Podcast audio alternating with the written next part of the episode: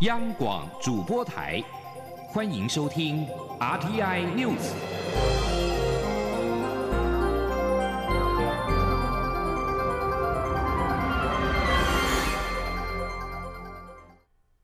各位好，我是主播王玉伟，欢迎收听这节央广主播台提供给您的 RTI News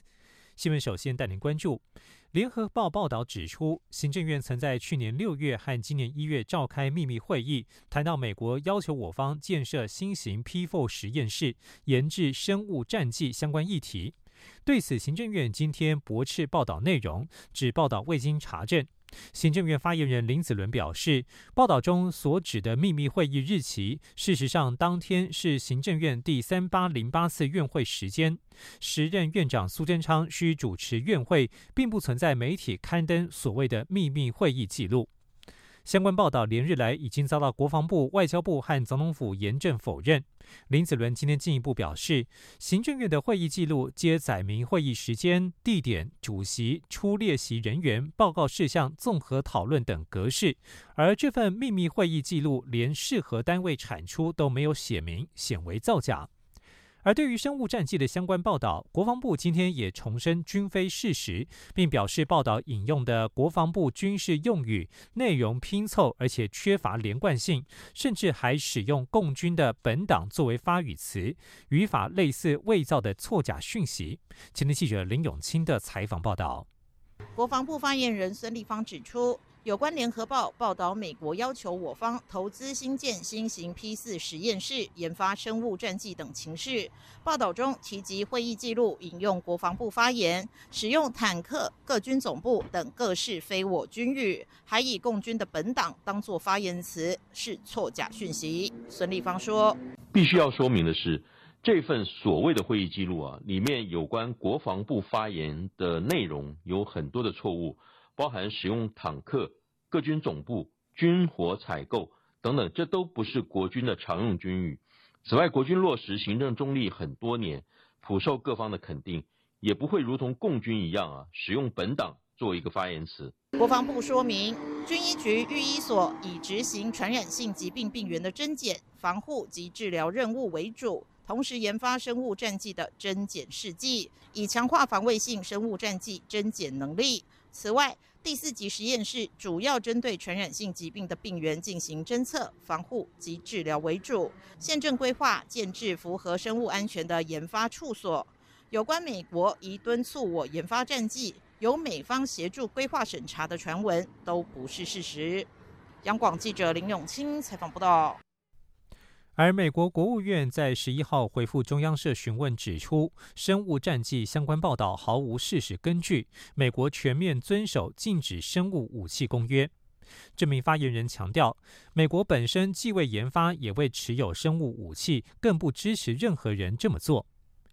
美国赛台协会 （AIT） 日前也指出，美国一九七二年成为禁止生物武器公约首批签署国之一，申约在一九七五年生效，规范签署国绝不得开发、生产、储存或是以其他方式获取或保留生物武器，也不得协助、鼓励、诱使任何单位制造生物武器。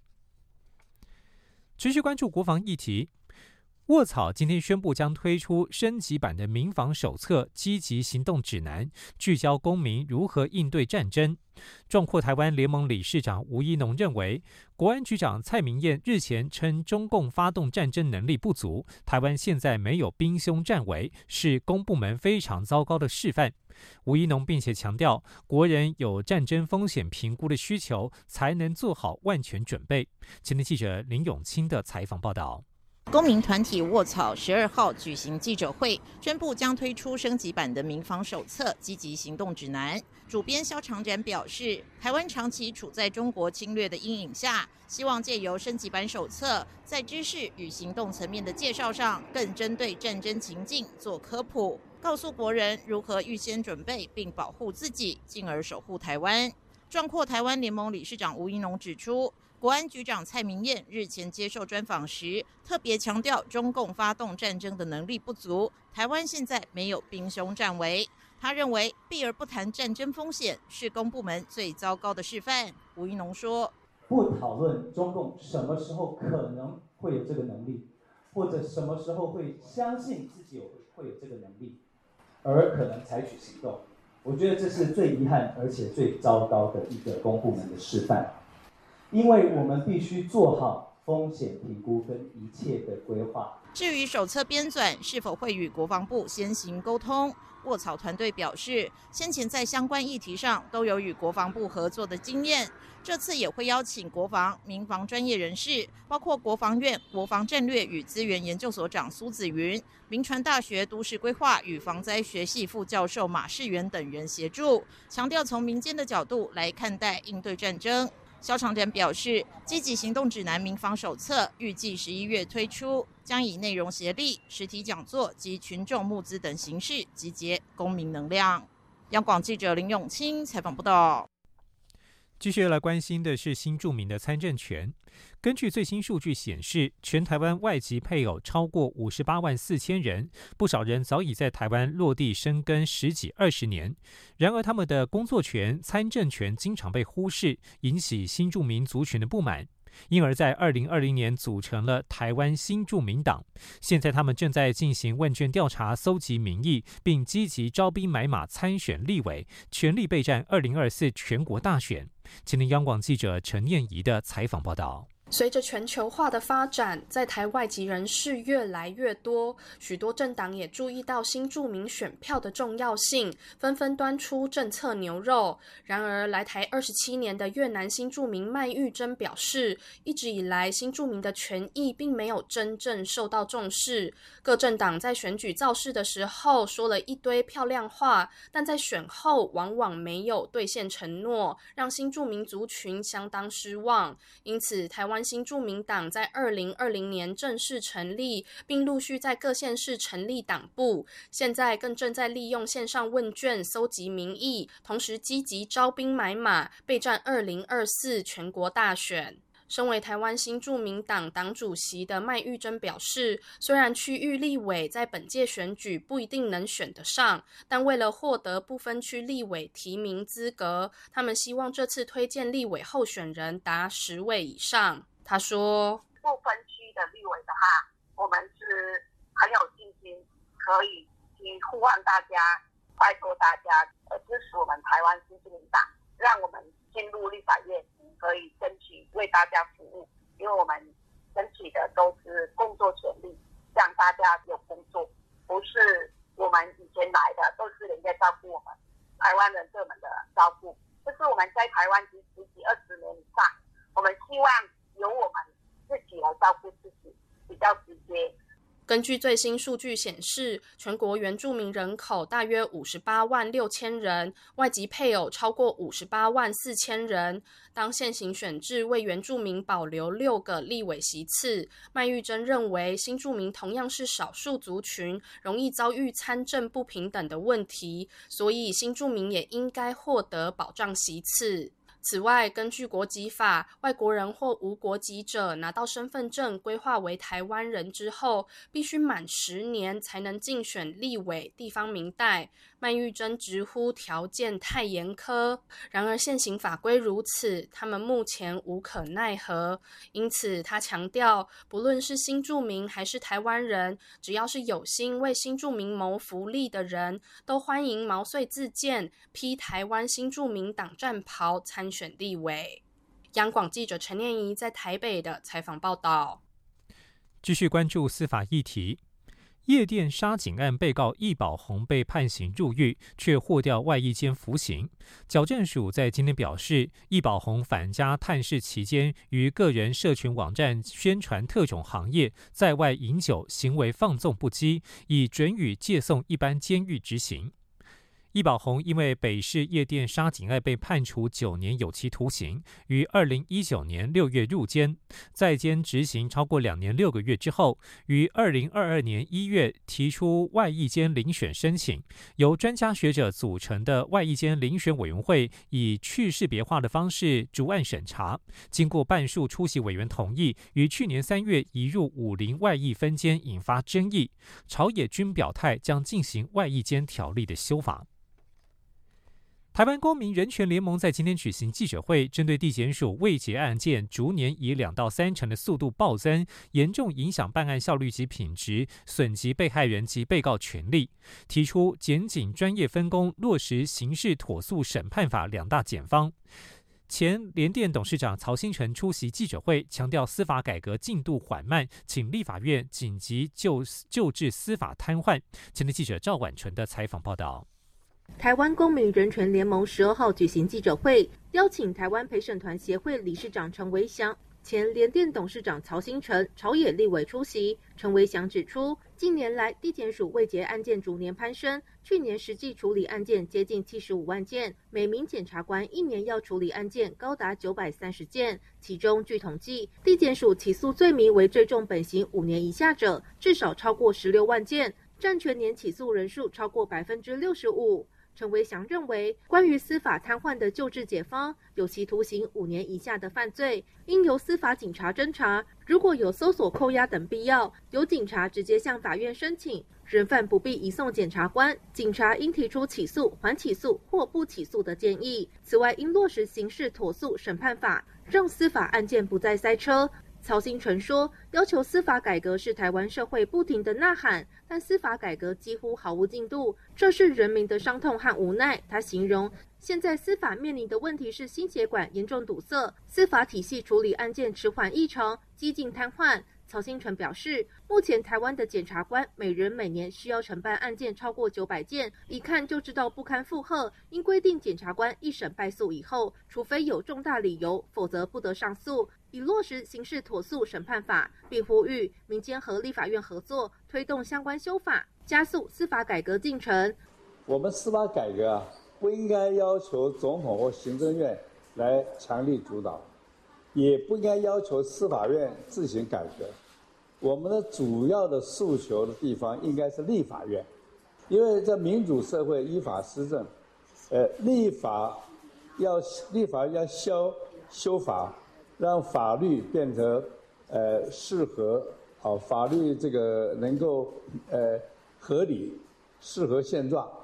民进党立委蔡意瑜说，希望在立法院最后一个会期能凝聚相关声音，完整讨论相关修法。如果能在下会期完成三读，就是一百分。纵使下会期无法完成修法，也希望下届立法院持续来努力解决司法瘫痪问题。在一党立委也乐见相关修法，完善司法改革。央广记者赵婉纯采访报道。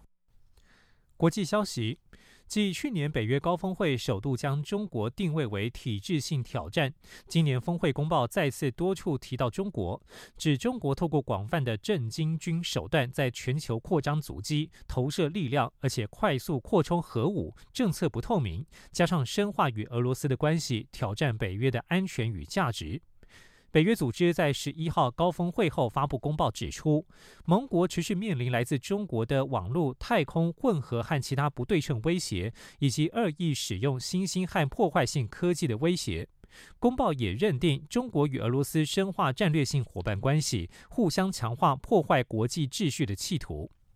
北约三十一国及瑞典领导人十二号将与日本、韩国、纽西兰、澳洲四个亚太地区伙伴国家的领导人以及欧盟高层共同开会。北约秘书长史托滕伯格直言，中国将会是议题。对此，中国驻欧盟代表团十一号发表声明，指出北约无视基本事实，肆意歪曲北京的立场和政策，并且故意在公报当中抹黑中国。中国坚决反对北约组织东进亚太地区，并警告任何威胁北京权力的行动都将面临坚决回应。美国总统拜登十一号公告，鉴于中国对香港采取从根本破坏香港自治的行动，并持续对美国国家安全、外交和经济构成威胁，因此决定延长对香港的国家紧急状态一年。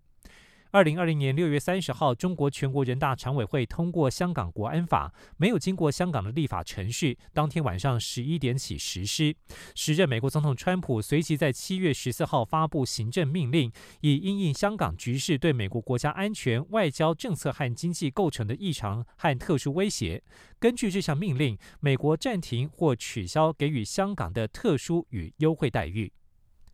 以上新闻由王玉伟编辑播报稍后请继续收听央广午间新闻。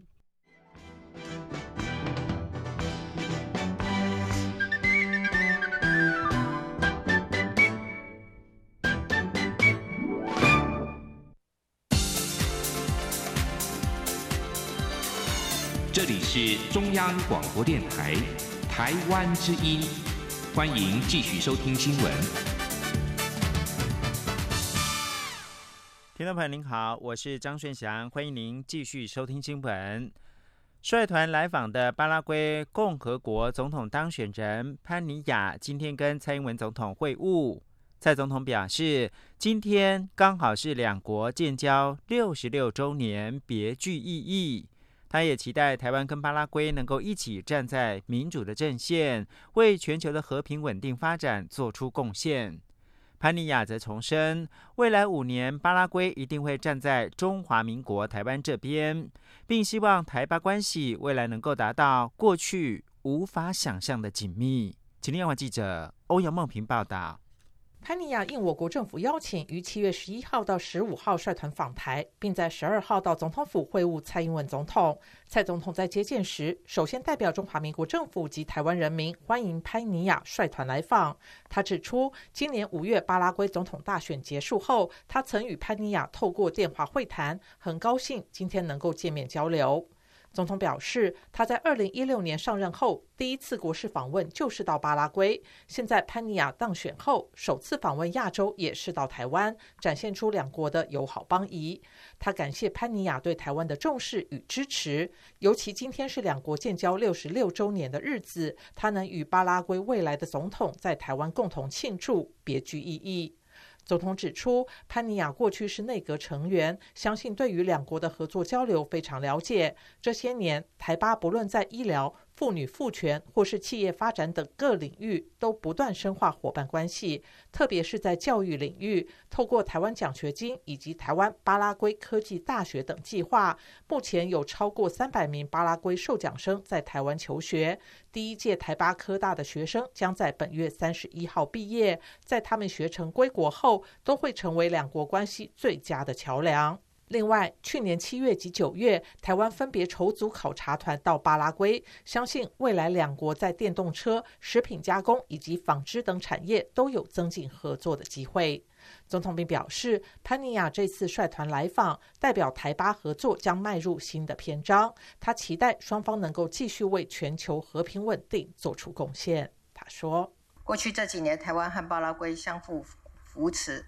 共度疫情的挑战。”面对威权主义的扩张，我们也期待台湾和巴拉圭能够一起站在民主自由阵线，为全球的和平稳定发展做出贡献。潘尼亚致辞时则表示，他在上任前五周来台访问，有非常明确的目标，就是要向台湾人民的友谊表达最深的感谢，也要告诉全世界，两国在价值观、共同理想及目标上绝对不会妥协。潘尼亚表示，他第一次来台湾是在一九九九年，当时是以学生的身份来台学习如何辅导中小企业的发展。这次以总统当选人的身份访台，更加深对台湾的敬仰。潘尼亚并说明自己希望为巴拉圭消弭贫穷，在国际间增加能见度。他感谢台湾过去提供的协助，也重申未来五年巴拉圭一定会站在中华民国台湾这边，这是他与巴拉圭人民最坚定的承诺。他并立下志愿，希望台巴关系未来能够达到过去无法想象的紧密与发展。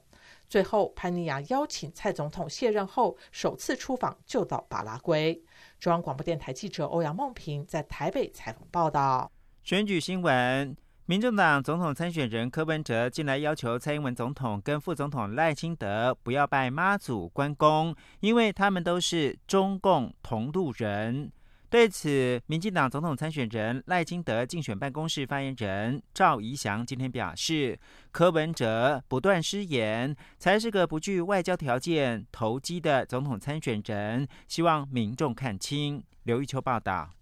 民众党主席、总统参选人柯文哲接受专访时称，自己常被抹红，要求蔡英文总统及赖清德副总统不要拜妈祖、关公或保生大帝，因为他们都来自敌国，都是中共同路人。此番言论引发议论。对此，民进党总统参选人赖清德竞选办公室发言人赵吉祥十二号受访时表示，柯文哲无论对美国智库学者的隔空喊话。或是在日本的失言风波上，凸显他才是个投机且不具外交条件的总统参选人。见野田匡称见安倍，见麻生派乱称为安倍派，见四根当作见茂木，整天都在搞投机，这就是我们看到的柯文哲式外交。柯文哲最近无论是在美国跟美国的智库学者隔空喊话，啊，知道在日本失言风波啊，这个连环进行啊，我们看到的就是一位啊没有具有外交条件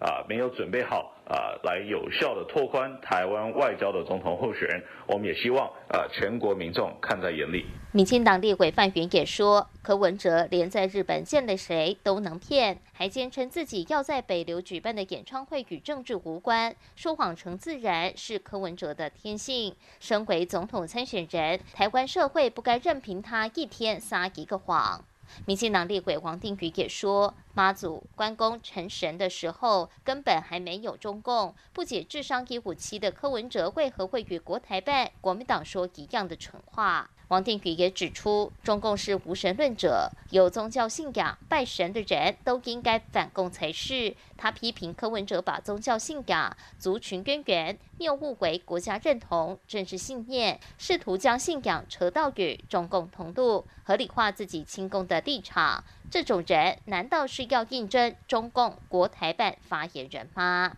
央广记者刘秋采访报道。而在国民党总统参选人方面，新北市长侯友谊跟红海集团的创办人郭台铭今天都会到台东出席全国地方议长跟副议长的联谊会参叙，郭侯有望见面。侯友谊今天表示尊重主办单位安排，对于挺郭派中常委动作不断酝酿换侯，侯友谊表示尊重中常委的提案。王维婷报道。新北市长侯友谊十二号主持新北市政会议后，将搭机南下台东拜访基层议员议长。而红海集团创办人郭台铭今天也会到台东，两人都会出席全国地方政府议长联谊会参事。侯友谊、郭台铭是否碰面引发关注？侯友谊在市政会议后受访时表示，尊重主办单位的安排。侯友谊说：“他跟郭台铭都是中华民国派，要同心齐力，团结面对。我跟郭董的互动一定非常的自然。最重要，我们都是中华民国派，我们都要团结面对，同心齐力，让我们国家会繁荣、安定、和平。所以大家都有共同的信念。”国民党与郭台铭近日关系不睦，党内挺郭派动作不断。媒体报道，挺郭中常委酝酿在十二号提案换侯，且喊出“侯下韩上”的国民党立委郑立文表示，并不畏惧党纪处分。对此，侯友谊表示尊重中常委的提案和党中央的处理。侯友谊也说，他是国民党征召的总统参选人，党员支持党征召的候选人理所当然。面对二零二四大选，大家要团结在一起。侯友谊今天下午赴台东拜访纵谷乡镇首长，与民众党主席柯文哲关系友好的台东县议员陈洪宗也将出席活动。外界解读侯友谊拔庄成功。侯友谊表示，陈洪宗认真朴实，以前也是国民党籍，且担任过副议长，在地生根已久。侯友谊表示，此行是去倾听民意，希望未来当选总统之后，可以解决台东面临的问题。中央广播电台记者王维婷采访报道。因应农渔村人力结构高龄化，农委会推动农村社区的绿色照顾。农委会主委陈吉仲今天拍胸脯保证。绿色照顾所需要的软硬体，农委会都会全部的负责。希望未来农渔村的生活环境能够超越都市，让更多人愿意回乡。请天网记者陈林信宏采访报道。我国将在二零二六年步入超高龄社会，每十个人就有四个人为六十五岁以上的长者。以我国农村来说，随着青壮年人口到都市就业，农村的高龄化情况更加明显。为了让农村高龄者也能在地健康老化，农委会推动农村绿色照顾生活，透过绿色照顾员的加入，不止吸引青壮年返乡，农民长者也能安心养老。农委会从二零二零年开始办理绿色照顾政策相关计划，目前已经辅导一百二十一家农渔会及一百六十七个农村社区成立绿色照顾站，累积许多执行成果，且已经办理两届全国十大绿色照顾选拔活动，激励农渔会及农村社区投入响应，获得农村高龄者高度肯定。农委会十二号举办三周年成果发表会，并颁发第三届全国十大优良模范照顾站。农委会主委陈吉仲表示，台湾的乡下有很多的农渔业绿色资源，像在国外，绿色疗愈会让长辈生活得更健康。他也举例，像是有位八十五岁的长者住在台东池上，近期腰椎开刀，但每天还是会到池上农会的绿色照顾站报道。因为这位长者说，如果没有每天到绿色照顾，顾站不知道该怎么生活，这也可以显见绿色照顾站对长者有多么重要，也可以进一步减轻年轻一辈的负担。陈吉仲也拍胸脯保证，绿色照顾所需的软硬体，农委会会全部负责。希望未来农渔村的生活环境也能超越都市，让更多人愿意回乡。陈吉仲说。那我们有一百二十一家的农会、渔会，一百六十七家的社区，总共有两百八十八家，每一年至少照顾十六万。我们现在已经有八十万，可是我觉得这一个还可以再加码，所以我要在这里跟所有的我们的农渔会跟社区这边，只要为了绿色照顾站所需要的硬体设备，就由农委会这边全力来负责。陈吉仲也表示，目前全台农渔会只有一百二十一家进行绿色照顾，距离农委会的目标三百家还有三分之二的路要走。农委会未来会全面协助，让更多的农渔会加入。未来不管在硬体设备，甚至包括公餐、银法族的各式才艺所需经费，农委会也都会全面协助。中央广播电台记者陈玲信鸿报道。国际新闻。南韩军方表示，北韩今天在东海岸发射一枚长城飞弹，距离上一次也是今年第十二次发射只有一个月。最近几天，北韩对美国发出强烈谴责，包括美国间谍飞机侵犯其经济区的领空，以及美国核子动力巡弋飞弹前舰最近访问南韩。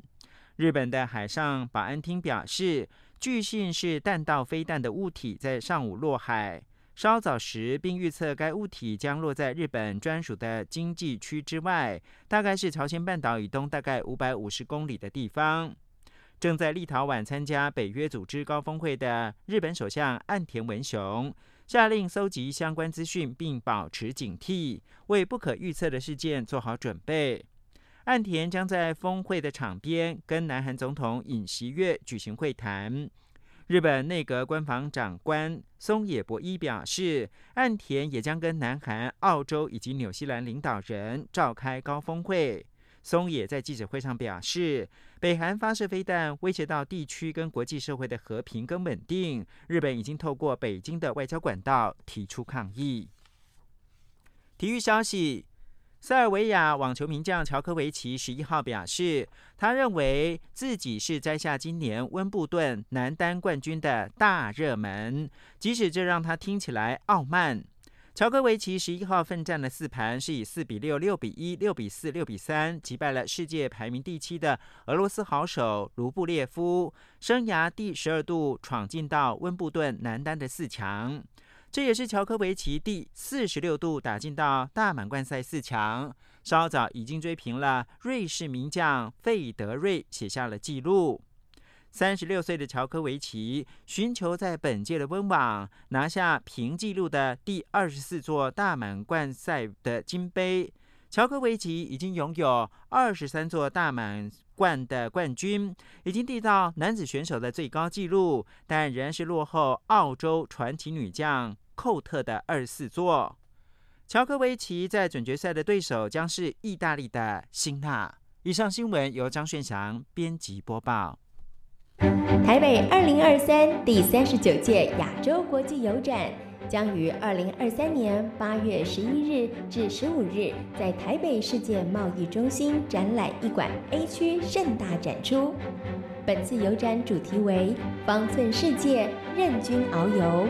现场除展出国内外各类珍贵邮票及来自世界各国特色摊位外，每日定有导览活动、艺文表演、邮票设计师签名会、舞台秀及集邮 DIY 体验营等活动，充满趣味及热闹氛围，是今年夏天大小朋友不可错过的游乐盛会。